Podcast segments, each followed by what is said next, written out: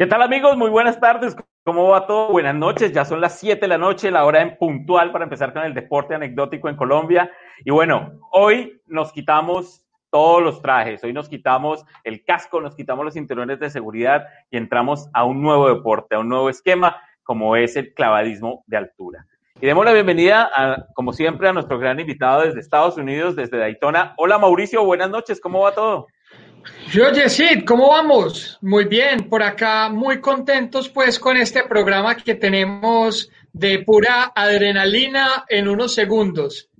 Eh, y también muy contentos para poder pues poner la gotica porque este fin de semana vuelve IMSA y vuelve la Fórmula 1. Mejor dicho, deporte tremendo. Alejo, buenas noches, ¿cómo va todo? Bienvenido a este súper especial, este programa especial que tenemos el día de hoy. Buenas noches, Jesús. Buenas noches, Mauro. No, súper emocionado. Es uno de los deportistas que yo creo que más emoción y más locura le genera a uno de las cosas que hace. Entonces, muy, muy increíble, muy emocionado. Bueno, señores, yo no sé si ustedes vieron nuestro fondo el día de hoy. Eh, quiero contarles al público y a ustedes que ya somos parte de la imagen país, somos marca país tenemos ya todo el respaldo de toda esta campaña que nos ayuda y nos ayudará a vernos más en el exterior y contar buenas noticias como la que tenemos el día de hoy. ¿Cómo la ven? Increíble. Felices, excelente poder representar y mostrar cada vez más todo el talento colombiano que tenemos y contar con la plataforma de Marca País para compartir las historias de todas las personas que hacen quedar bien a nuestro país, que no siempre son historias que cuentan todo el mundo. Bueno, Alejo, tenemos un gran invitado el día de hoy, dos invitados especiales, saben volar, parecen hijos del agua y del viento, un deporte casi que desconocido en nuestro país, poco practicado, y uno de ellos se coincide con nosotros, es Imagen País también, y ha hecho historia muy grande. Cuéntanos, Alejo, ¿a quién tenemos invitado el día de hoy? Bueno, nuestro invitado es uno de los deportistas más grandes e importantes que hemos tenido en este país. Nació el 11 de septiembre de 1974 en Cali, ostenta 13 títulos mundiales, dos récord uno de ellos por obtener una calificación perfecta y otro por tener la mayor cantidad de asistencias en citas mundialistas. Empezó desde los 10 años en los trampolines de la Unidad Deportiva Panamericana de Cali, Pasó el tiempo, practicó, se convirtió en el primer campeón en la categoría de, salto de gran altura en el Mundial de Natación de Barcelona en el 2013 y en el ganador de nueve pruebas Red Bull Cliff Diving World Series con increíbles participaciones y pues en lo que yo consideraría una leyenda del deporte, Orlando Duque con nosotros. Orlando, buenas noches, muchas gracias por aceptar la invitación, ¿cómo va todo? Eh, buenas noches, no, muchísimas gracias a ustedes por, por la invitación. Eh, chévere estar aquí eh, compartiendo un poquito, un poquito de la historia, un poquito del deporte y, bueno, a, pasar un buen rato. Bien. Bueno, Mauro, resulta que desafortunadamente ya lo hemos conocido eh, en varios medios de comunicación. Pues hombre, Orlando ha dejado la, alta competencia, pero sigue dejando su legado y está trabajando con ello y está trabajando porque podamos seguir viendo el talento colombiano en un deporte tan importante como el cliff diving. Eh, Mauro, ¿a quién tenemos también invitado el día de hoy? Bueno, aquí tenemos a la joven promesa del cliff diving. Eh, es María Paula Quintero, nació en Cali, tiene 20 años recién cumplidos y tiene, con apenas 20 años, tiene pues ya el título de ser la saltadora más joven que ha estado en el podio de las series mundiales con, con solo 18 años, la, saltadora más joven que consiguió un puesto permanente en las, en las series mundiales y fue segunda en el Mundial de Cliff Diving de Red Bull en Italia en 2019. Entonces, pues creo que se, eh, nos está, Orlando pues se fue, pero nos dejó un gran legado y aquí está María Paula para contarnos más. Hola María Paula, buenas noches, ¿cómo estás? Hola, buenas noches a todos. Muy bien, gracias a Dios. Feliz de poder estar aquí con todos ustedes y de pasar un buen rato. Muchas gracias por la invitación. Ah, gracias a ustedes por aceptarla. Bueno, Orlando, entremos en materia. Básicamente, yo tenía una pregunta para un deportista de alto rendimiento como tú y que hemos visto últimamente dos facetas. ¿Qué es más difícil, Orlando? ¿Pararse en la plataforma para, para efectuar uno de esos saltos perfectos o pararse bajo el LED de una conferencia como TEDx? no, no, ambos, ambos son, ambos son bastante intimidantes. Eh, obviamente, pues eh, los saltos pues tienen su, su, su, riesgo, ¿no? El que todos conocemos, la altura, la caída, la velocidad del impacto, eh, todo eso, pues, todo eso, todo eso asusta, ¿no? Un poquito. Pero pues ahí es donde yo estoy cómodo, es lo que yo he hecho, es lo que me he preparado. Eh, ya uno pararse a hacer una charla TEDx, pues es, es un poquito más complicado, ¿no? Eh, está uno como fuera de su entorno. Lo bueno es que está uno hablando de, de lo que le gusta y de lo que sabe, entonces eso ayuda. Esa charla yo la hice en Toulouse, en Francia. todas las otras charlas eran en francés, yo hice la mía en inglés. Entonces también estaba como el, el, la sensación ahí de si me van a entender o qué. Entonces yo empecé como con un chistecito y todos se rieron. Entonces dije, ah, bueno, aquí estamos bien y ahí me relajé un poco y, digamos que, que, se acomoda uno, pero, pero no, los dos son intimidantes. Orlando, al momento de uno, el, inicio de la charla ya captura, porque lo primero que tú mencionas es una actividad o parte de la actividad que uno no ve. Uno ve, como lo estamos viendo en las imágenes de apoyo, uno ve el vuelo, la postura perfecta, pero uno no sabe lo que, lo que tú explicas en la charla y es la velocidad que desarrollas al momento de ya estar en el aire y el poco espacio que tienes para frenar, que no llevas ningún elemento de seguridad. ¿Qué se siente en ese momento? ¿Cómo se preparan ustedes? Porque sí, es su cuerpo, contra un impacto que puede ser tremendo como es el agua.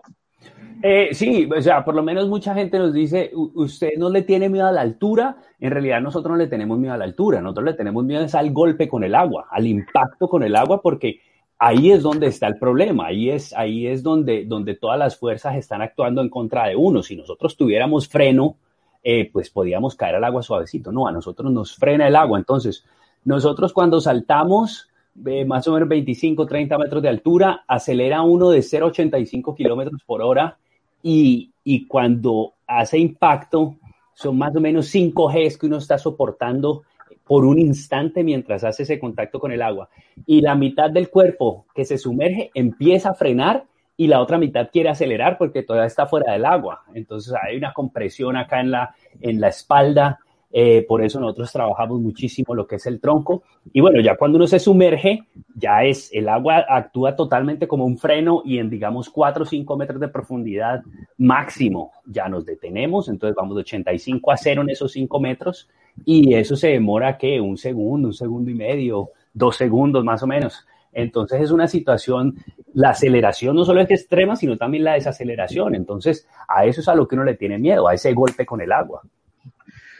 Orlando, ¿qué se necesita para uno eh, empezar a practicar este deporte? O que, o que, uno pueda decir, ok, me voy a dedicar al clavadismo de altura.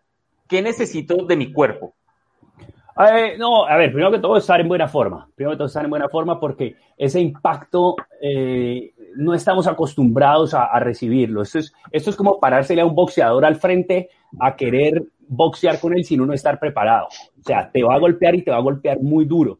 Entonces, si uno está preparado, pues uno se puede defender, uno se puede esconder, pero si tú te paras sin saber, él te va a pegar y ni siquiera sabes de dónde vienen los golpes. Así mismo pasa con nosotros.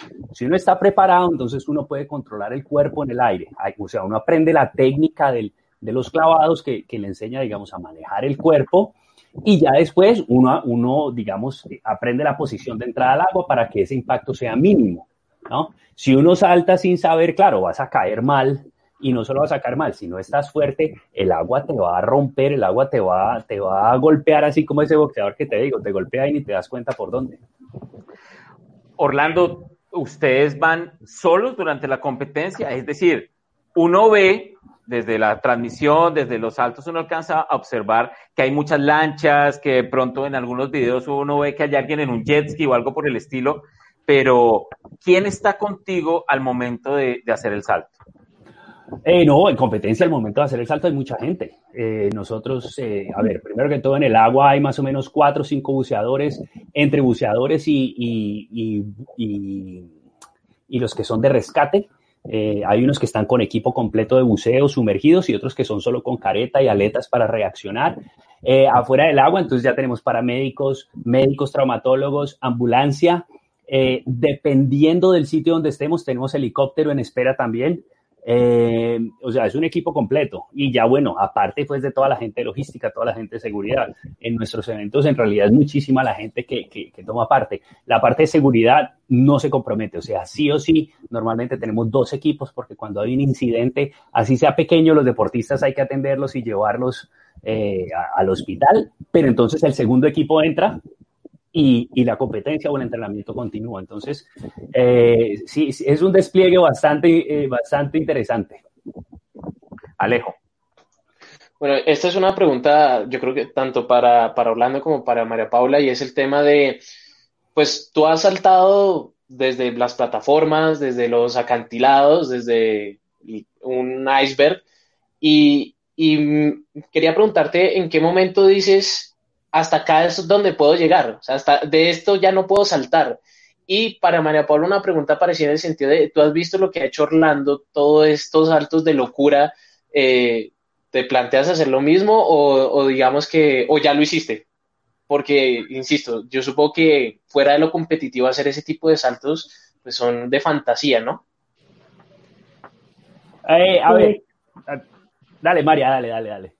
No, bueno, pues no, obvio, los saltos que ha hecho Orlando han sido geniales. La verdad, la de, la de la Antártida fue un salto que yo creo que todo deportista quisiera realizar, pero yo creo que son proyectos que, que tuvo él y que, y que no sé si se puedan cumplir, digamos que a tema personal. Eh, pues sí quisiera como intentar en otros lugares, eh, saltar en diferentes lugares, pero pues hay que esperar a ver cómo van sucediendo las cosas. Eh, y, mira que eh, eh, por el lado mío, o sea, todos esos saltos que hemos hecho es, digamos, ideas que salen de, algún lado. Yo siempre digo, el deporte de nosotros es, es muy sencillo. Uno necesita un sitio lo suficientemente alto, emocionante y que haya profundidad, o sea, un puente, como, en esta, como en este video que vemos ahí donde está saltando María, eso es el balcón de una casa, entonces ahí armamos la plataforma. Eh, un sitio, o sea, es, es, simplemente uno como dejar esa, esa imaginación fluir. Yo digo, nosotros vemos el mundo con otros ojos. Nosotros si vemos un puente sobre un río, estamos mirando a ver si se puede saltar, si hay, qué altura tiene, qué profundidad. La gente lo ve como una, una forma de cruzar el río de un lado al otro. Nosotros no, nosotros lo vemos diferente. Entonces es como, como dejar esa imaginación fluir y, y uno irse inventando. Eh, muchas veces uno ni se imagina que de ahí se puede saltar, pero apenas empieza a analizar como que se da cuenta que, que sí, pues se disfruta muchísimo. Entonces, la idea es aprovechar esos sitios que cumplen con esas, digamos, esos requerimientos mínimos de seguridad. Es decir, cada vez que uno viaje por carretera con Orlando, ya se sabe quién va en la ventana. sí, sí, sí, la idea es ir, es ir buscando y especialmente en Colombia, pues que tenemos tantos sitios bonitos eh, y, pues tanta riqueza natural para, para, para explorar. Entonces, ahí estamos, María y yo somos felices buscando sitios para saltar. Mauro. Esa, esa, esa, eso me pega de una pregunta. ¿Qué, qué, ¿Qué busca uno en un sitio para saltar? Pues yo cuando estaba chiquito me salté varios puentes que hay en Antioquia y unos puentes, pues, algunos hasta muy miedosos que después me que era muy bruto y obviamente sin ninguna técnica. Pero, ¿qué debe buscar uno si lo quiere hacer bien? Porque yo también soy de los que un puente y pienso en tirarme, pero pues en taparme la nariz y caer paradito. no, sí, o sea, lo, lo más importante, lo que yo le digo a la gente, en, en, seguridad no hay compromiso. Entonces, primero que nada, la profundidad tiene uno que asegurarse que hay profundidad. Eh, un sitio que no sea profundo, o sea, el riesgo es muy, muy grande. Entonces, asegurarse uno que haya suficiente profundidad para poder saltar. Segundo, saber desde qué altura se va a saltar. La altura es, la altura es engañosa. Hay gente que mire y dice, ah, yo me tiro de allá y eso mide 50 metros. Yo no me tiro de 50 metros. Entonces, saber exactamente esas dimensiones y saber uno a qué se va a enfrentar, ¿no? Yo siempre digo, es mejor poquito a poco, poquito a poco. Nosotros lo hacemos igual. Si yo no tengo un metro y me encuentro un acantilado y hay una roca que me gusta, yo primero salto de una de más abajo. Y de ahí más o menos calculo, digo, ah, ok, esto tiene 15 metros, entonces allá debe tener 30, no, de allá mejor no me tiro. Entonces es, es uno como que ir de acuerdo a las capacidades de cada uno. Uno, o sea, uno de pelado es un poquito loco, ¿no? Pero, pero hay riesgos considerables cuando, cuando, cuando uno no cuenta con toda esa parte de seguridad. Orlando, ¿cómo, cómo es la exploración para elegir el, el, tema del salto? O sea, ya nos hablaste que hoy hay una plataforma, a veces no la hay, es un acantilado y es caída libre, pero ¿cómo revisan abajo? Eh, ¿Ustedes confían en esos equipos de seguridad que tú nos contaste o ustedes personalmente hacen una inmersión y analizan qué, hay abajo de? Ah, no, no, no, no, no. Eh, para competencia hay un equipo, hay un equipo adelantado que, digamos, Red Bull tiene, que son quienes se encargan de, de hacer esa investigación. Ellos eh, viajan a muchísimos sitios, o sea, ellos en un año viajan a 20 sitios diferentes para escoger 6, 5. Eh, y entonces, una vez eh, llegan a cada sitio, obviamente, primero profundidad, altura, lo que les decía antes, tiene que haber, digamos, de cierto acceso directo a los hospitales, a ciertos proveedores que vamos a necesitar, energía, internet, o sea, muchísimos, muchísimos elementos que, que, hay que asegurarse que existen, que están disponibles y, y, entonces ya eso da el visto bueno. Y dependiendo a, a, qué sitios tenemos y qué tan interesante es la historia, ahí es que se crea toda la temporada. Pero eh, si ese equipo, digamos, si ese equipo hace la revisión y todo está perfecto. Cuando nosotros llegamos, nosotros confiamos en, en, que ellos han hecho una buena tarea. Sin embargo, los buceadores ahí el día antes de competencia, ellos vuelven y revisan y uno nunca sabe cuándo, cuándo se, se ha movido algo por ahí. Alejo. Bueno, ya entrando un poco más en, en, materia de preparación, a mí me gustaría preguntarles a ambos, y si lo, si lo abordan tal vez de la misma manera, la mayoría de deportes pues tienen su riesgo, ¿no? Pero digamos que en el fútbol si uno no le da el balón eh, se puede dañar la rodilla, pero digamos que de su deporte, si uno cae, yo me imagino que un, un grado eh, de, de, diferencia a lo ideal, las consecuencias pueden ser muy serias. Entonces, ¿cómo se preparan mentalmente para ese tipo de situaciones? ¿Cómo se preparan para saber que, pues, independientemente de, de supongo que de, de la, la rutina de caída, el momento de caer puede pasar cierto tipo de riesgo. ¿Cómo, cómo lo asimilan mentalmente? Orlando. Eh, a ver, digamos que la preparación física, o sea, uno hace eso constantemente, pero pues mentalmente hay, diferentes estilos de, digamos, de, de hacer esa preparación. Eh, yo personalmente, yo hago muchísima visualización de mis saltos y ejercicios de respiración. ¿Por qué? Porque cuando uno está parado allá arriba y se empieza a asustar, entonces cuando uno se asusta se le acelera el, corazón, el, el, corazón empieza a latir más rápido, uno se le acelera la respiración. Entonces la idea es bajar esa respiración, bajar esas pulsaciones para uno poderse concentrar.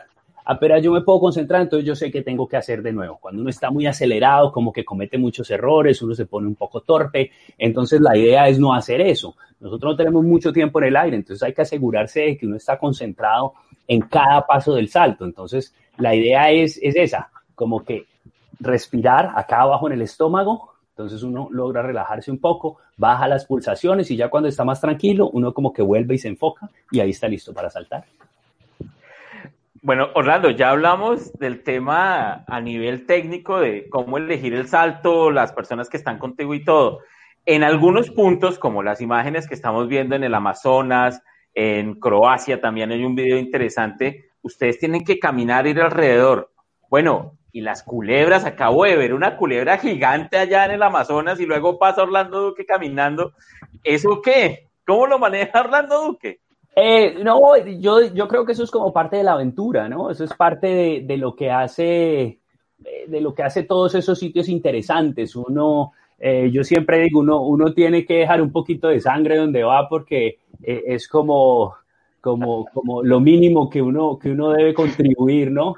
Eh, pero, pero, pero pues es, es parte de la aventura. Yo he estado por lo menos haciendo proyectos en Australia donde a un lado del río estábamos saltando, al otro lado del río estaban los cocodrilos tomando el sol, eh, en, en, Malpelo, donde uno mete la cabeza al agua y hay tiburones, martillo nadando ahí abajo de uno. Eh, entonces, todo eso, o sea, ese es su hábitat natural, ellos están ahí, ellos, ellos a ti no te van a molestar, ellos están en sus condiciones naturales, ahí nosotros somos los, los extranjeros. Obviamente uno trabaja directamente con guías, expertos de la zona, ellos saben qué hacer y qué no hacer, si un guía en el Amazonas, por ejemplo, había sitios del río donde llegábamos y el guía me decía, aquí no te vayas a meter al agua. Entonces yo calladito me quedaba en la lancha. En otros lados llegábamos, él miraba alrededor y él se metía al agua y me decía, vamos, vamos. Entonces, eh, uno, uno confía mucho en ellos y, y eh, pues en realidad tiene que trabajar con gente que entiende el entorno al que uno está enfrentado. María Paula, Orlando tiene una frase que está en varios sitios de internet, incluso lo tienen en los sitios oficiales de los campeonatos, que dice, en cuanto se deja de sentir el miedo, se empieza a vivir al límite. Cuando tú entras a trabajar con Orlando, ¿cómo te enseña a dejar de sentir el miedo? Pues primero que todo, él, siempre me ha hablado de, de, la preparación, o sea, todo, todo va desde el principio en la preparación y si no tiene una preparación fuerte, todo va a fluir bien. Y, y yo creo que lo mejor es, es, es como, lo, como lo dice en la frase, el miedo puede ser un aliado como puede también ser un enemigo, porque el miedo puede que no te deje avanzar en lo que, en lo que verdaderamente amas. Pero cuando tú dejas ese miedo al lado y te atreves a hacerlo, pues disfrutas y te das cuenta de que realmente hay, o sea, no era nada. El miedo en sí era una, como una piedrita en, el camino. Entonces, pues él siempre, primero es la preparación, o sea, enfocarme bien y que si todo, todo va bien en la preparación, en el entrenamiento, todo va a salir bien. Entonces eso a mí me tranquiliza mucho, porque pues si sé que me he preparado bien, sé que no van a ocurrir errores, porque me he preparado por mucho tiempo para llegar a hacer ese salto hay oportunidad de repetir el salto, María Paula. Es decir, si bien ahora Orlando nos comentaba que él visualiza, mentaliza su rutina que va a tener en el poco tiempo que hay en el aire, tienes oportunidad de hacerlo y repetirlo y tratar de volver a mirar. Ven, yo chequeo el video que me faltó al momento de entrar el agua, me faltó colocar los pies, bueno, no sé. ¿Existe esa oportunidad? Pues lo que pasa es que, como decía Orlando, pues cada entrada al agua es un golpe fuerte para el cuerpo. Entonces, nosotros tenemos que enfocarnos muy bien en cada salto, hacerlo lo mejor posible. Porque primero no tenemos las condiciones todos los días para poder saltar de, yo salto de 20 metros, no tengo todos los días para saltar de 20 metros, entonces el instante en el que tengo es en la competencia. Entonces, es más enfocarme en ese salto, la preparación que he hecho y, nada, entregarlo todo en ese, en ese salto, en, esa oportunidad que tengo. Orlando, a mí me encanta el bungee jumping. Eh, he hecho muchísimo también puenting en Colombia y en otros lados del mundo, afortunadamente, y comparto esa pasión por los paisajes. Mi sensación termina cuando se tiembla la cuerda y ya regresa. Mi mente se llena de alegría. Obviamente el oxígeno invade totalmente el cuerpo cuando llego yo a ese punto límite, ustedes siguen y entran al agua. ¿Qué pasa en el agua?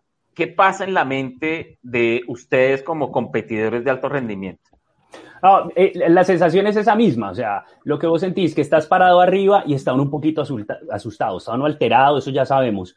Eh, logra, nosotros logramos calmarnos, hay un instante de plenitud y ahí es donde uno salta ya uno va sobre la ejecución del salto, hay uno muy ocupado porque son muchos elementos que uno tiene que asegurarse que van funcionando, que van bien.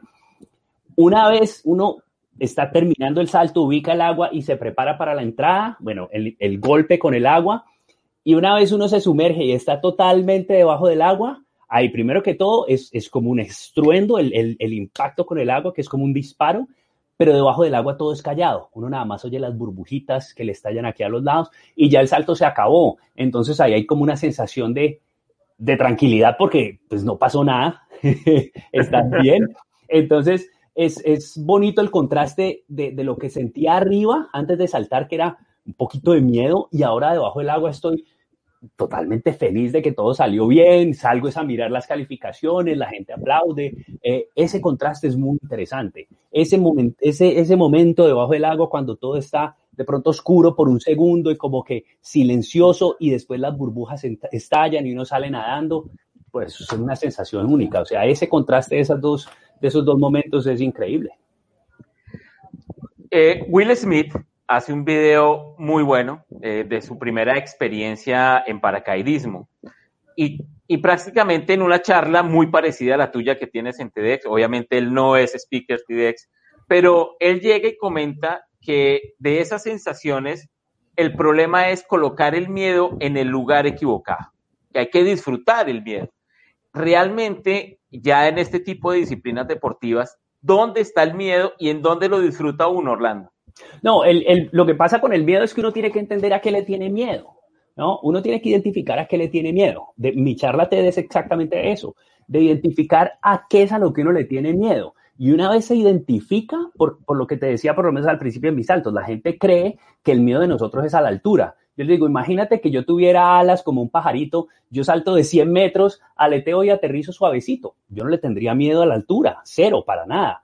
El problema mío es cuál? Que cuando yo salto, la aceleración, el golpe con el agua. A eso es a lo que yo le tengo miedo. Entonces, ¿cómo me enfrento yo a ese impacto con el agua? Pues tengo que estar muy fuerte, tengo que hacer mucha preparación física, eh, el tronco sé que sufre mucho, entonces yo trabajo muchísimo mi tronco, entonces yo identifico exactamente a qué es a lo que le tengo miedo, cuál es el riesgo principal y contrarresto ese, ese riesgo. Entonces, eh, eso comparto yo muchas veces con la gente, les digo, piensen a qué es a lo que le tienen miedo, identifiquen en realidad qué es y traten de combatir es, esa parte, no, no simplemente decir, ay, no es que yo le tengo miedo a las arañas, pero ¿por qué? Espérate un momentito, ¿cuáles arañas? ¿A todas? ¿A las más grandes, a las más pequeñas, a las más peludas? No. Eh, ¿Cuáles son las venenosas? ¿Cuáles no? O sea, identifícalas porque en realidad, pues hay arañas que son hasta bonitas, ¿no? Entonces, como que como que uno identificar exactamente a qué es a lo que le tiene miedo, porque uno hasta vive la vida más plena cuando, cuando sabe qué está pasando, ¿no? Entonces, a veces esos miedos irracionales sí, sí lo, de, pronto lo detienen a uno de, de, como de vivir más plenamente. Eh, eh, entonces, pues yo, yo sí comparto eso que dice Bruce Pérez, uno tiene que poner la, eh, el miedo donde es, o sea, exactamente identificar lo que es, porque un miedo irracional no, no, no te ayuda en nada. Mauro, eh, nosotros eh, a nivel de automovilismo sabemos que romper el, aire, esa fricción, es el gran reto. Por eso vienen alerones, eh, tratar de no levantarnos, sino mantenernos en el piso y ganar la mayor calidad y mayor cantidad de velocidad posible. Pero tanto Orlando como María Paula no tienen este tipo de ayudas y no tienen que romper el aire, sino romper la tensión superficial del agua. Físicamente, ellos, o matemáticamente, como, como tú nos ayudas a entender las matemáticas con plastilina, ¿qué es lo que hacen ellos al momento de hacer el salto? Bueno, entonces, lo primero es cuando están en el aire, ellos alteran la posición del cuerpo y esto hace dos cosas. Ellos van moviendo la posición del cuerpo y esto cambia. Para las rotaciones, se, se, mueve el, momento angular. Entonces, cuando, el, cuando todo está muy cerquita, se aceleran las rotaciones. Cuando todo se aleja, las rotaciones se desaceleran. Esta es una propiedad inercial del cuerpo, que es el momento angular. Y la otra que tienen es aerodinámica. Esa velocidad, ya los movimientos que hacen pueden cambiar la posición eh, durante la caída. Entonces, también ellos, según la posición que tienen, pueden ir alterando de, de cierta forma como hacen los wingsuit, pero a una escala mucho más, mucho más pequeño. Y después cuando entran al agua, ese estruendo que dice Orlando eh, es, es, muy sencillo. El aire tiene una densidad de 1.2 kilogramos por metro cúbico y el agua de 998. O sea que la densidad del aire versus la densidad del agua, el agua es 800 veces más densa que el agua. Eh, entonces es, es pasar de un medio donde uno fluye facilísimo porque las fuerzas aerodinámicas son muy pequeñas a pasar un medio donde es más difícil fluir y las fuerzas hidrodinámicas son mucho más grandes, más o menos 800 veces más grandes. Entonces, en ese momento, ellos primero, mientras entran, se enfocan en reducir el arrastre. Estar lo más, el, el, arrastre depende de la forma y del área. Entonces, es el área más pequeña posible, entonces por eso estar parados, caer lo más condensado posible y para, para poder tener la mínima desaceleración posible. Ya cuando entran al agua, para no irse muy abajo, empiezan a abrirse para generar mayor arrastre y poder eh, terminar de frenar progresivamente ya, ya dentro del agua. Esa es un poco la física que hay detrás de, un salto.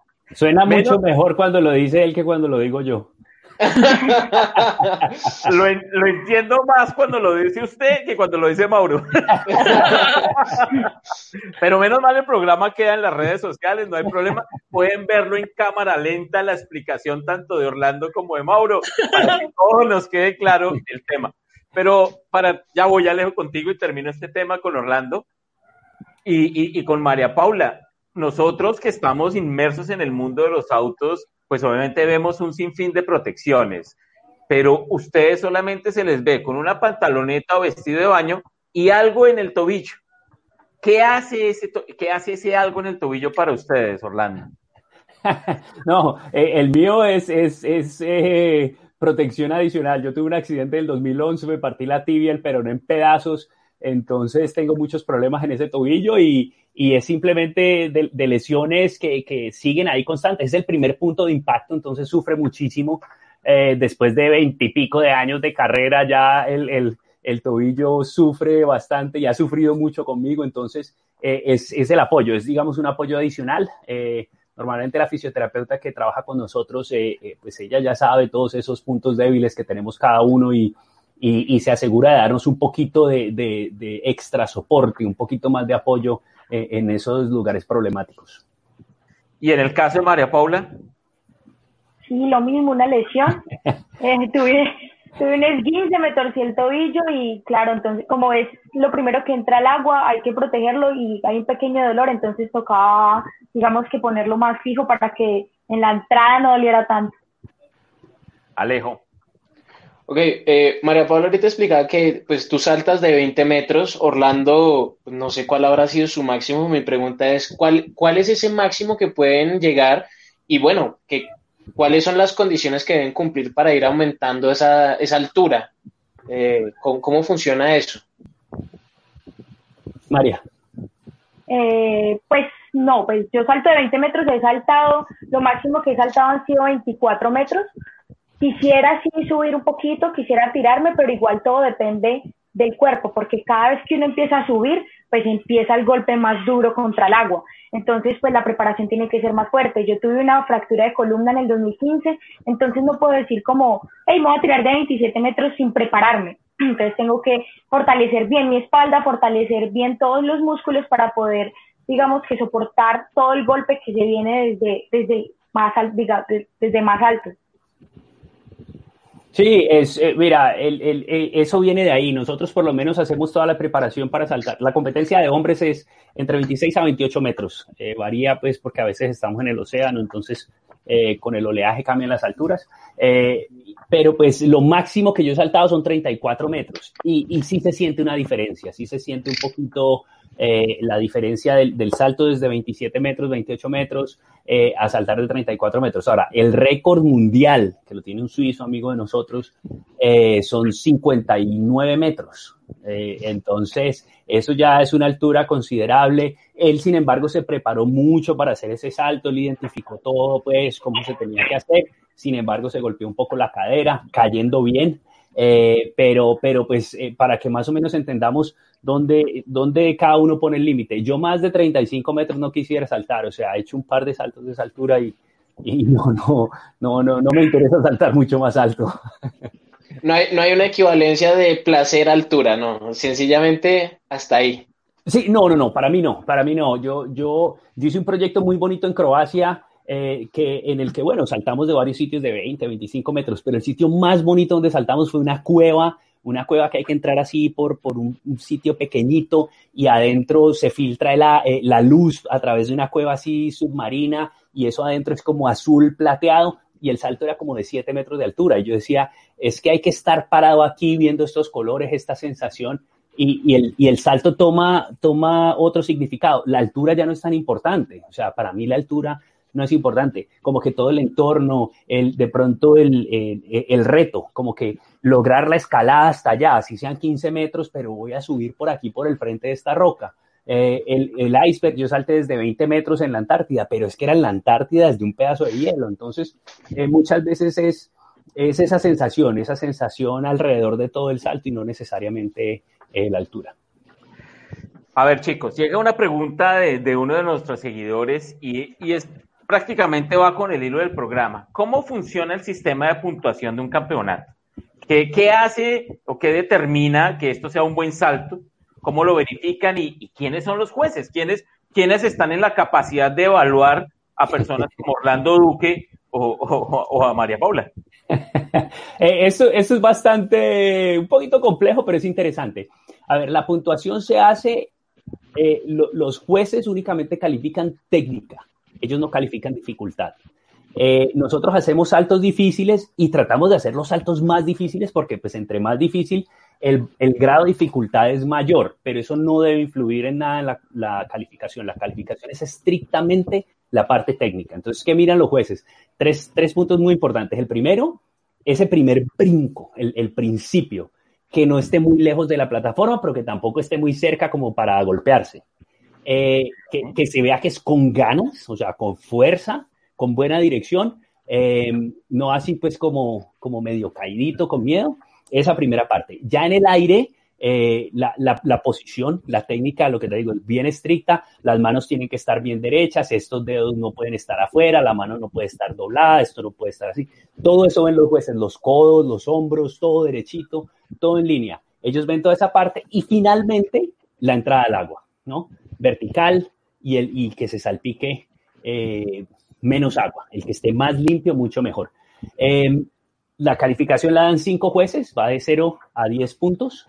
Y, estos jueces, ¿quiénes son? Muchos son exclavadistas que, eh, que pues han terminado sus carreras y han pasado a ser eh, de jueces. Y los otros son jueces de carrera, muchos de ellos que así no hayan hecho competencia, le han dedicado muchos años a, a, calificar y entienden todos estos, todos estos elementos. Esto se logra identificar inmediatamente, uno sabe exactamente qué está viendo y, y, pues los jueces se hacen, digamos, unas certificaciones eh, por medio de la Federación Internacional de Natación y eso es lo que los avala para que puedan calificar. María Paula, en el caso tuyo, eh, o sea, las competencias son hombres aparte, mujeres aparte? ¿Qué, les califican a ustedes también? ¿O es, ¿O es exactamente igual? Es exactamente igual, califican exactamente lo mismo. Bien. Orlando, estoy viendo en estos videos que hay algo que sabe uno quién es usted y es el pelo. ¿Qué pasa? O sea, el pelo listo, va con el aire, vuela, hace de todo es una marca personal, influye de alguna manera en la aerodinámica, eh, usted debe tener un poco de fans por todos lados, entonces al fan más chévere cojo y me corto un pedazo de pelo. ¿Cómo la vuelta? ¿Por qué el pelo? No, sencillo, sencillo. Yo, yo nací en el 74, entonces yo crecí en los 80s, rockero. Eh, el, en ese tiempo era el rock en español. Eh, si se acuerdan de Bon Jovi, de Def Leppard, todos los, todos los mechudos rockeros, todos queríamos ser rockeros en, esos años en el colegio, eh, todos tocaban batería, guitarra, bajo, eh, todos queríamos el pelo largo, además no nos dejaban en los colegios, entonces era como, una rebeldía, ¿no? Eh, yo simplemente cuando, cuando me fui de Colombia, que empecé a hacer shows de clavados y a competir, pues me dejé crecer el pelo, por, porque sí, porque me gustaba. lo que creo es que sí, después unos años se volvió como, como una, una forma de identificarme y, simplemente, o sea, me gusta. Yo ni siquiera, ni siquiera lo pensé, ni siquiera, eh, eh, o sea, inconscientemente está ahí. Eh, me acostumbré muchísimo. Es más, si yo me corto un poquito el pelo, yo siento como si me lo hubiera cortado todo. Entonces, yo ya me acostumbré a mi pelo largo. Yo creo que cortármelo más que, no creo que me quite fuerza, pero sí sería incomodísimo porque, porque en realidad que uno se acostumbra, ¿no? Uno, uno, hombre, 30 años saltando con pelo largo, eh, es difícil hacer el cambio.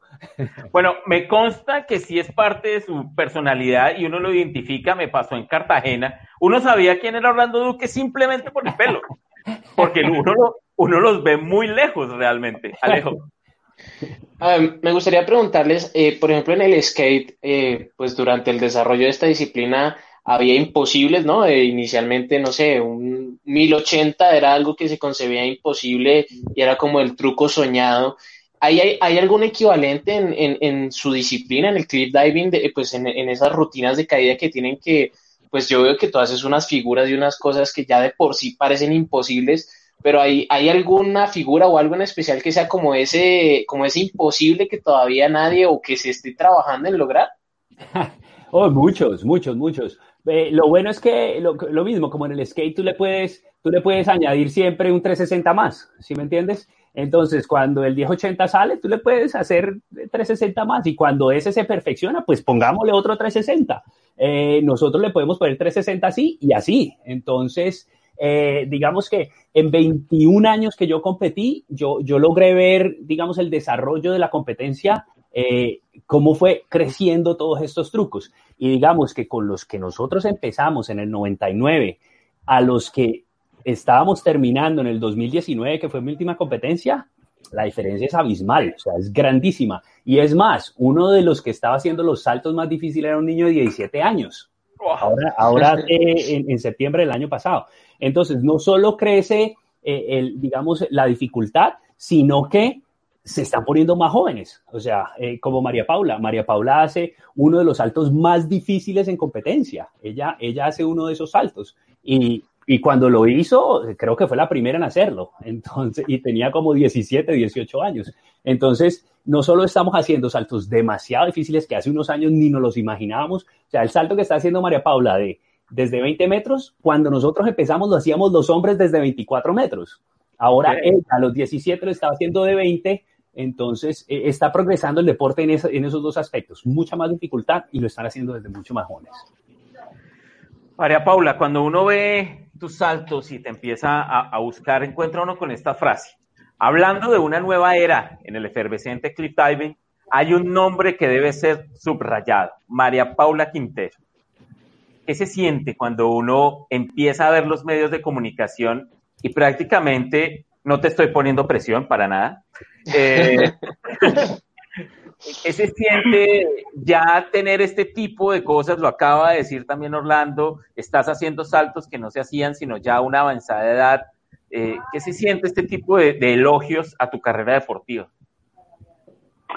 Eh, pues primero, una felicidad eh, muy grande porque se ve reflejado todo el trabajo que he hecho desde que entré.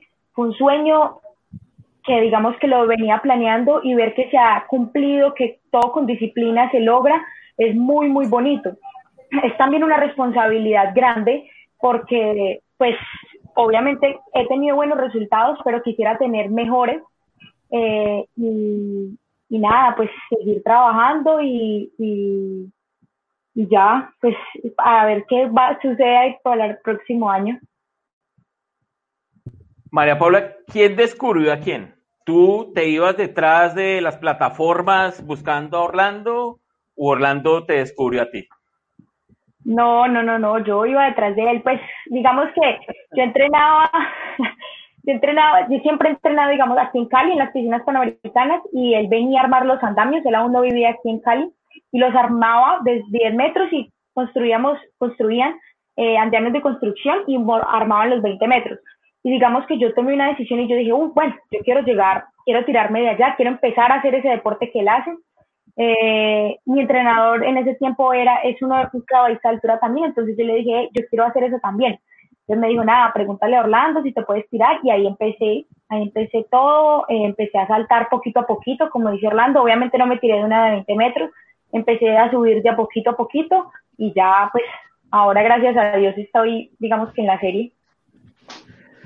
Orlando, entregar, entregar prácticamente el testigo, ya es el trabajo que tú estás haciendo, ya el testimonio, tú ya estás dejando un legado.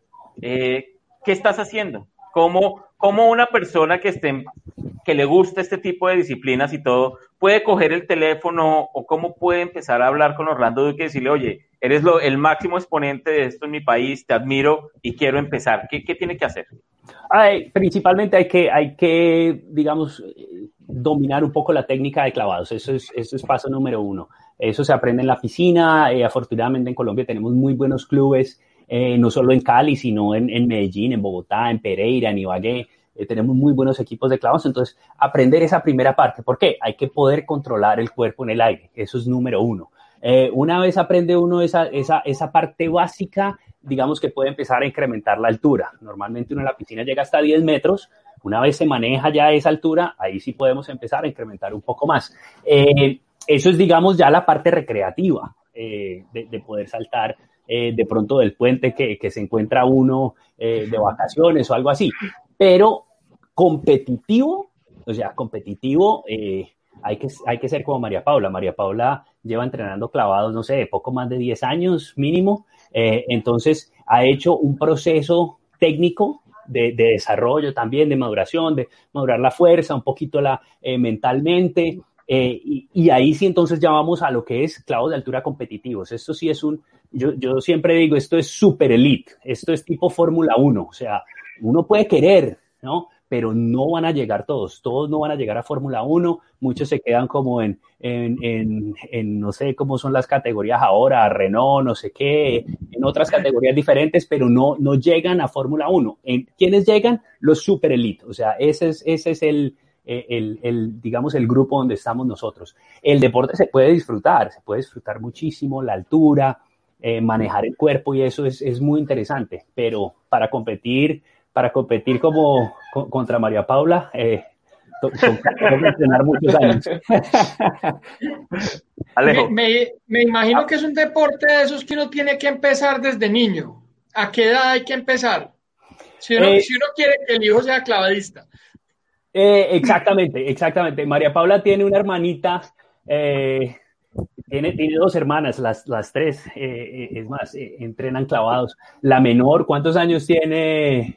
¿Cuántos años tiene la niña? ¿Como siete, ocho? Siete años. Siete, años y lleva ya como cuatro o cinco años entrenando. O sea, ya, lleva mucho tiempo. Y, y, se ve, ya se ve, el, ya se ve el progreso, ya se ve lo que está haciendo. Entonces, si es a ese nivel competitivo, los niños, o sea, tienen que estar empezando. Para, para darles más o menos una idea, las campeonas mundiales de clavados, clavados en piscina de plataforma, tienen 13 años. Oh, por Dios. O sea, ahí estamos, ahí estamos más o menos, deben haber empezado, no sé, a los 5 o 6 años, eh, entrenamiento en serio. O sea, esto no es recreativo, esto no es correr descalzos y, jugar a, No, no, no, esto es entrenamiento estricto. Alejo, ¿y vas a preguntar algo? Ah, sí, eh, por ejemplo, pues eh, en el automovilismo, no sé, se hacen muchos, muchos otros deportes para uno fortalecer ciertas partes musculares o, o cuestión de reflejos. ¿Qué otro deporte a ustedes como clavadistas les ayuda a, a, mejorar en su disciplina? ¿O es darle venteado a saltar o pueden hacer otro tipo de cosas que les ayuden a mejorar?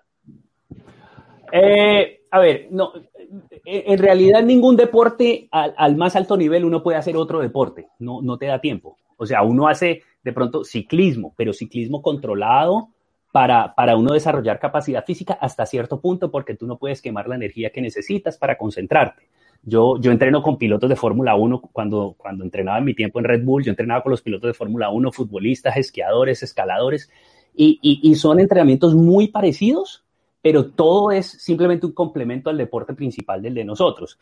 Por ejemplo, en, una semana mía de entrenamiento full, yo no podía entrenar toda la semana y el domingo irme a, pedalear bicicleta, a subir eh, a, letras. No, no puedes porque es que hay que descansar. O sea, nosotros tenemos entrenamiento, descanso para volver a entrenar, descanso para volver a entrenar. Entonces, entonces es más vale encontrar ese complemento. Esto te estoy hablando de nuevo deporte muy élite, deporte en el que te están controlando el lactato, donde te están controlando el consumo de oxígeno, donde te están controlando totalmente todo. Eh, eh, ahí hay que, hay que, todos los deportes adicionales son en base a progresar en el deporte principal de uno, ¿no? Eh, de pronto un poquito más recreativo, sí, por eso uno ve gente que hace, no, yo escalo y yo hago, yo monto bicicleta y yo soy, hago parapente, sí, todo eso es muy divertido, pero si quieres competir en uno de los tres, hay que dedicarle la vida a ese. Una de uno de los grandes momentos en la carrera deportiva de, Orlando fue cuando sufrió el accidente que nos contaba ahora.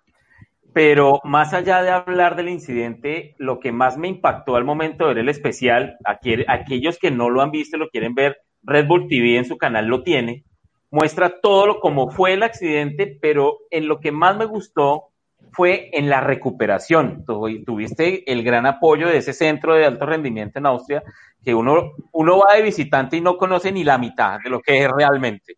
Es monstruoso. ¿Cómo se vivió esa experiencia, Orlando? ¿Cuántas personas se preocuparon por ti? ¿En dónde se enfocó más la recuperación? ¿En la parte mental o en esa parte donde fue la fractura? Eh, no, ambos, ambos. Eh, el, equipo médico, yo, yo, me lesioné en Hawái, la cirugía la estuve en Hawái, pero la recuperación la hice toda en Austria. Entonces sí, sí en general, digamos que el trabajo que hicimos en Austria fue el principal. Eh, por lo menos yo tenía el equipo de laboratorio en las mañanas donde siempre hacíamos eh, exámenes de, de, de, sangre, asegurarnos pues de cómo estaba funcionando el cuerpo para el día de entrenamiento y de ahí para allá dos preparadores físicos, fisioterapeuta, psicóloga, eh, y, y, bueno, todos trabajando solo conmigo. Entonces, el programa era muy claro, trabajando muy, muy, de pronto muy de cerca con la, con la psicóloga en, las partes de dolor, eh, a, a, poder manejar ese dolor, porque el dolor iba a estar presente. Es más, yo competí muchísimos años con dolor. Entonces, yo creo que eso, eso fue importante. La idea era recuperarme lo más rápido posible. Sin embargo, sabíamos que esa temporada se había perdido eh, pero, pero volver, digamos, a recuperar el nivel en el que había salido. Yo volví de, después de esa lesión y gané la siguiente competencia en la que participé. Entonces, se hizo el trabajo como, como debía ser. Eso era de esos, de esos, esos entrenamientos eran como de, de laboratorio, tipo, tipo lo que sale en las películas que, que estábamos, teníamos todo milimétricamente calculado porque eh, la idea era, la idea era volver fuertes. Esas imágenes hubieran sido buenísimas, Mauro, para poder hacer de nuevo el intro del hombre nuclear. algo así, algo así. Y salía todo, todo, automáticamente tenían todas las métricas de Orlando, la tenían así. Eh, Alejo luego te mandó por video cómo era el hombre nuclear, es otra generación, pero eh, ese era básicamente... a María Paula no le tocó. No, eh, no, no, sí, Paula no. María Paula no sabe quién es la mujer biónica, no tiene ni idea. Si usted le tocó el hombre nuclear y la mujer biónica es población en riesgo. Cuidado. Orlando, que en algunas escenas, siguiendo en esa parte, yo no sé si era producción o era realmente algo que se podía ver en el rostro de Orlando Duque. ¿Hubo la posibilidad de que tú dieras un paso atrás para no saltar? No, no, no, no, no, no, no. Yo, yo siempre digo, si yo me subo a saltar es porque estoy listo. Yo, yo voy a saltar. Yo no, eh, yo no, la preparación mía no es de esos últimos segundos antes de pararme en el borde. La preparación mía viene para ese salto de meses atrás, semanas atrás y desde la noche anterior. La noche anterior yo sé qué tengo que hacer mañana, cuántos voy a hacer, cómo los voy a hacer. Ahora, si yo me subo y estoy parado en la plataforma y voy a saltar y el equipo de seguridad me dice, Orlando, no, no, no, no, no, entonces ahí yo sí paro y yo miro qué fue lo que pasó, uno no sabe qué está pasando abajo. Eh, es de la única forma que yo me devuelvo, pero, pero si yo me paro en, la, en, la, en, el borde es porque yo voy a saltar. No, no lo he hecho nunca, no, no, creo que, no, esa, esa duda puede ser muy riesgosa, ¿no? Yo creo que eso es tipo eh, en automovilismo. Uno ve la señal de frenar y uno sabe dónde está la curva y uno no puede dudar. Freno o acelero, una de las dos, y sigo derecho o, entro en la curva. Entonces, uno tiene, que, uno tiene que estar seguro de lo que está haciendo. Uno no puede decir como que, ay, ¿y qué hago? Porque ahí ya pasó y siguió derecho. Entonces, eh, eh, yo sí subo, subo a saltar. Este, de, este deporte, haciendo la investigación y mirando todo, es un deporte de muchas sensaciones, Orlando. Y usted llegó y trajo, yo creo que es de los pocos deportistas que lo ha logrado en Colombia. Pues ya vemos hoy un Rigoberto, un Nairo. Hay otros deportes que es imposible hacerlo, pero usted se trajo una válida del Mundial a Colombia y la hicieron en Cartagena. Cuando usted se paró por primera vez en esa plataforma, ¿qué dijo? No, eso, eso sí fue muy emocionante. Eh, eh, yo creo que Red Bull quería hacer una competencia en Colombia antes de que Orlando se retirara y, me copiaron, me copiaron la idea cuando les dije tenemos el sitio apenas. Eh, es emocionante. Digamos que en entrenamiento no había tanta gente, pero el que está saltando ahí en este momento es Gary Hunt. Él y yo estábamos en una, en una pelea muy interesante en la competencia y, y yo saltaba antes que él. Entonces, me subo yo a la plataforma y apenas me subo yo a la plataforma, toda la gente, ¡ah! eso estalló en un Entonces, claro, algo muy salto y luego salta él y entra al área de atletas y me dice, wow, Orlando, qué emoción uno estar allá parado y escuchar a la gente cómo reacciona. Era, era emocionante, o sea, toda la gente con banderas, con camisetas de la selección Colombia, eh, o sea, saltar enfrente, enfrente de los colombianos, eso fue increíble. Además, cerramos la calle ahí enfrente de la, del sí. centro de convenciones, habían 40 mil personas allá afuera. No, eso, eso fue emocionante. O sea, cuando, cuando, no solo a mí, cuando me dijeron, vamos a ir a competir a Colombia, pero a los otros deportistas, amigos míos de toda la vida, ellos estaban felices de venir a Colombia. O sea, yo les he hablado maravillas todo el, todo el tiempo, entonces ellos estaban felices de poder venir a competir acá. Ahí viene la coincidencia que tenemos con Orlando. Orlando recibió, casi que fue de los primeros deportistas que recibió el logo y, y la membresía de embajador de buena voluntad de marca país. Y, y, pues obviamente usted dijo, listo, vamos a hacer la válida en Colombia, pero tuvo que levantar teléfonos muy al estilo de, de Montoya llamando a sus amigos de Fórmula 1, oiga, oiga, voy para Cartagena, venga, no sé qué. ¿Cómo es la camaradería entre ustedes? Yo sé que son competencia todo el tiempo, pero se ve que son muy amigos.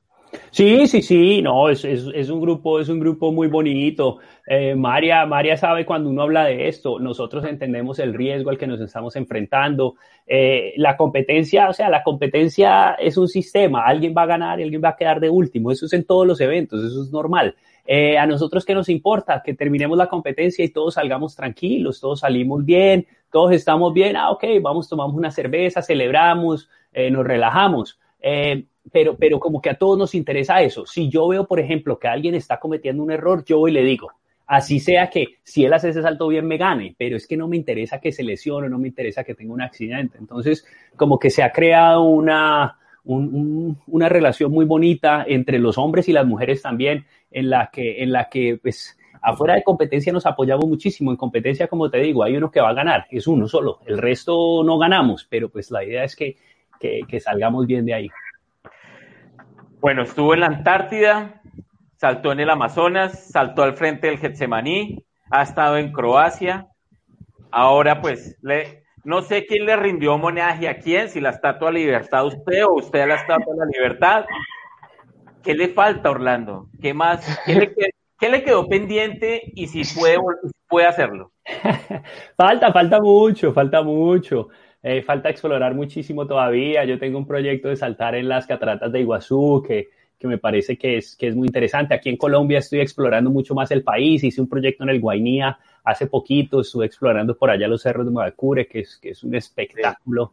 Eh, tengo, tengo planes de seguir explorando. Eh, hace, hace un tiempo después de ir a la Antártida, eh, la autorización de ese, de ese, de ese viaje la, la logré por medio del señor almirante Durán, que era el comandante de la Armada en ese tiempo y, y el buque Gloria estaba haciendo un cruce por el pasaje norte, y, o sea, hacia el polo norte, y, el, y yo he saltado el buque Gloria muchas veces en Cartagena. Entonces me decía el almirante, ¿y por qué no saltamos del Gloria en el norte? Y le digo yo, vamos, o sea, siempre, siempre aparecen ideas. Cada vez que terminamos un proyecto, yo digo, uy, no, ya como que nos estamos quedando sin ideas y alguien me llama o yo abro una revista y aparece algo y empezamos a planear el siguiente. Entonces, afortunadamente tengo un equipo equipo que me copia, un patrocinador que me apoya en todas estas, en todas estas ideas y, y, ahí yo creo que, que, los que tenemos planeado los vamos a hacer y cada vez se nos van a ir ocurriendo unas más hasta que ya yo diga no salto más y, y María Paula siga ahí saltando por mí. María Paula, entre todos los lugares que has visitado del mundo y los que te quedan por visitar, eh, ¿ya tienes planeado algún salto así tipo firma Orlando Duque?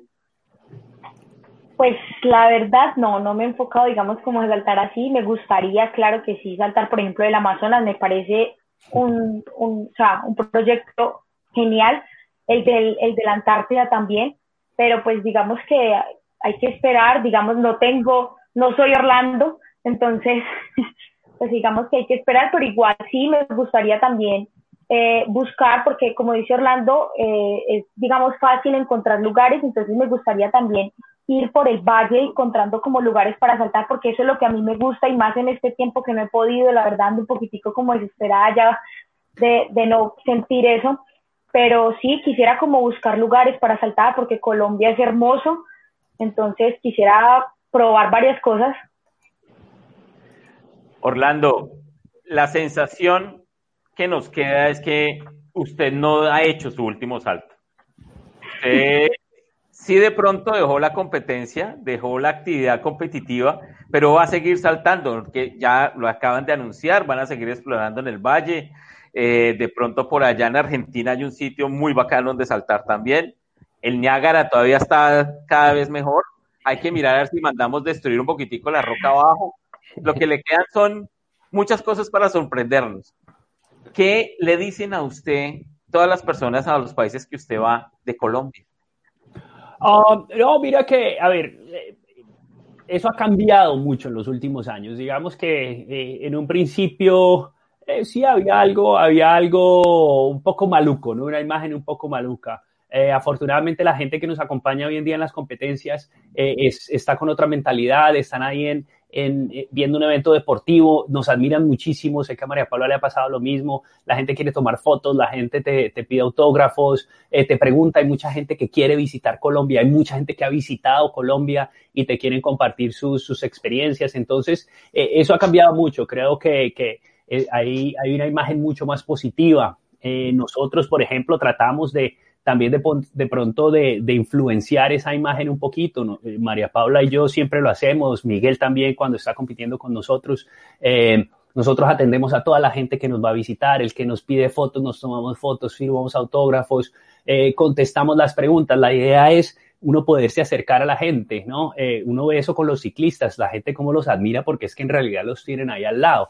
Entonces, nosotros tratamos de hacer algo, algo de eso, ¿no? De, de, devolverle un poco a la gente que, pues, que tomó su tiempo para irnos a ver competir, para irnos a acompañarnos. Entonces, como que devolverles un poco eso y eso, y eso influencia un poco esa imagen del país, esa imagen de, los colombianos eh, en el exterior.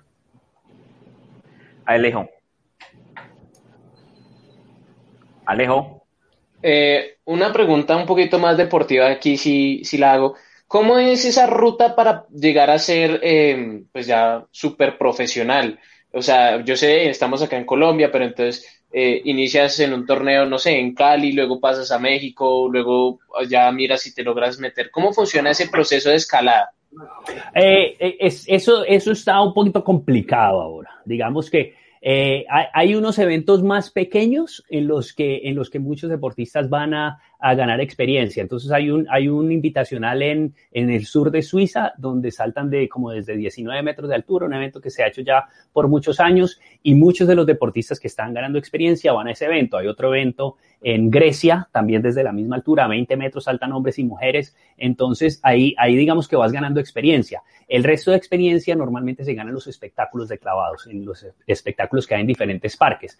¿Qué necesita uno? Ganar la experiencia de la altura, de, de de calcular ese tiempo de caída, porque la parte técnica la tenemos, esa parte la tenemos muchos deportistas, pero es calcular ese tiempo de caída y, e irlo entendiendo mucho más. Entonces, es hacer muchos de esos saltos. Ya una vez pasas ese nivel, eh, la, digamos que el primer paso en este, en este grupo élite es competir en la Copa del Mundo. La Copa del Mundo es donde más deportistas van. Eh, el año pasado, que fue en China, eh, fuimos como cuarenta y pico de hombres y como veintipico de mujeres. Entonces ahí es donde, donde van todos y de ahí se hace la selección para el campeonato mundial, ¿no? Y, y ya dentro del campeonato mundial y eso es que sale el ranking mundial completo como un ATP y ahí y de ahí es que se maneja digamos las invitaciones de, de los mejores del mundo pero pero esa es la es digamos la forma más más directa eh, ¿qué estamos haciendo aquí en Colombia? Pues la idea es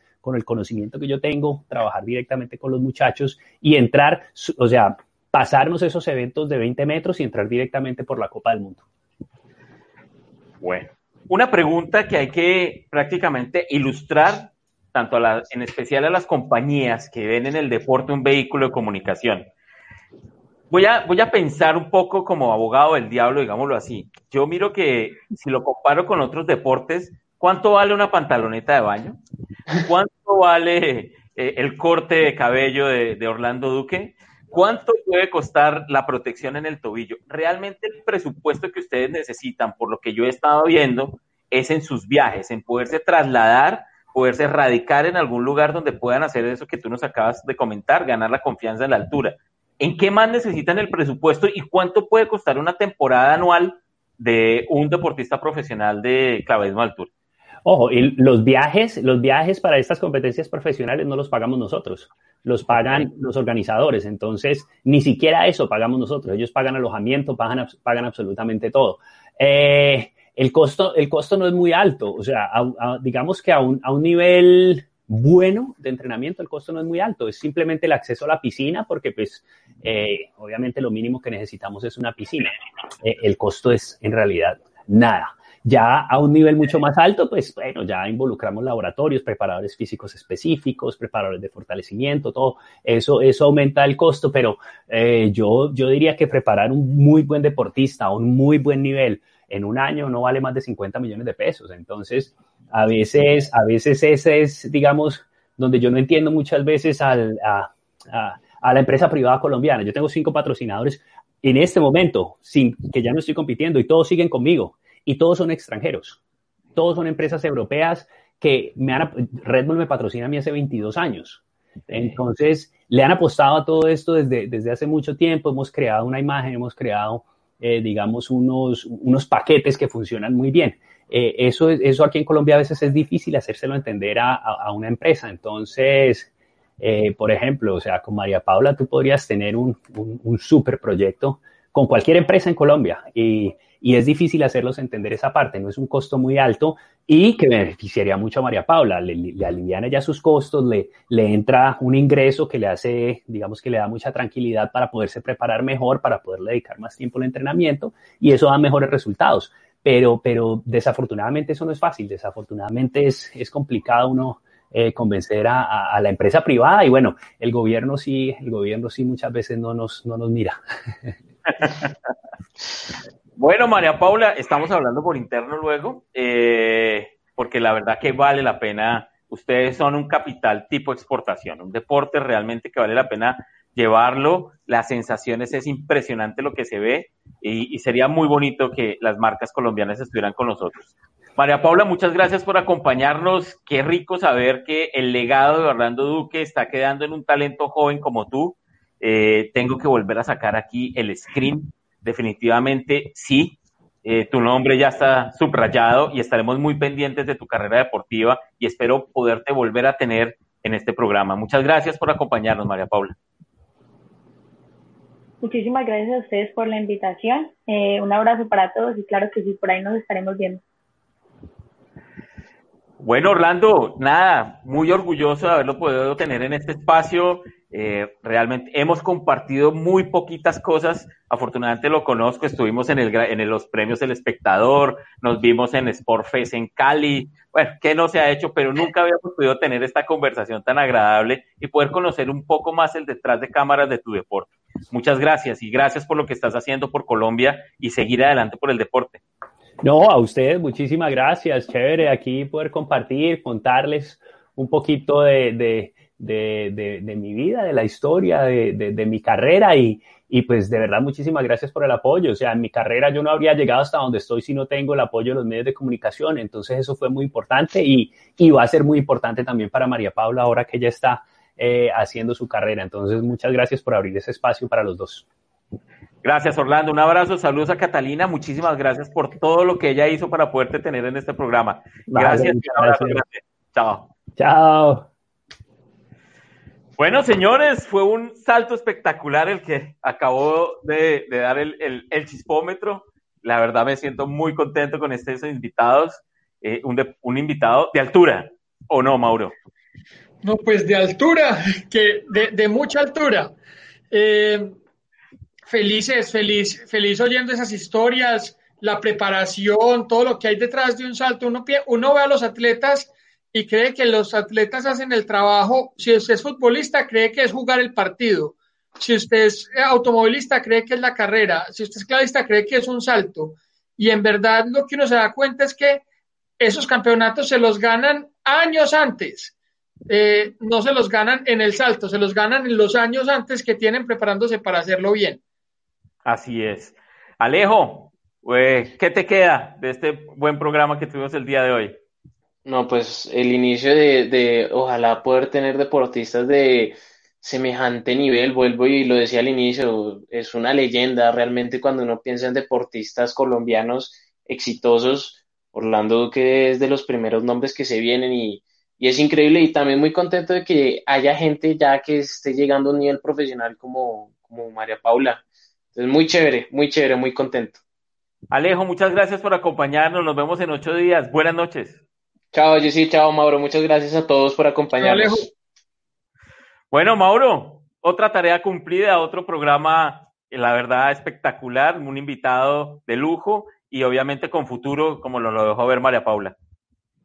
Sí, eh, Pablo, muchas gracias. A mí en verdad me encanta poder traer a los grandes talentos y a las jóvenes promesas. Eh, yo creo que esa, esa combinación es ganadora porque nosotros tenemos unos talentos jóvenes en este país que no conocemos, que son increíbles y todo lo que podamos hacer por darlos a conocer, yo sé que le va a ayudar mucho al deporte colombiano. Mauro, muchas gracias. Entonces nos vemos en ocho días. Estamos trabajando en otro buen programa con dos personajes que hicieron historia y que vivieron una historia. Gracias, Jesse. Vamos con toda. Bueno, amigos, a ustedes muchísimas gracias por habernos acompañado. Realmente fue un gusto eh, el poder tener a Orlando Duque, el tener a su pupilo ya, eh, a una de sus pupilas ya aquí en este programa y espero seguir sorprendiéndolos. Gracias por su compañía, gracias por todos los mensajes que nos dejaron y realmente no me queda más que decirles que nos vemos en ocho días para que sigan disfrutando más de El Chispómetro.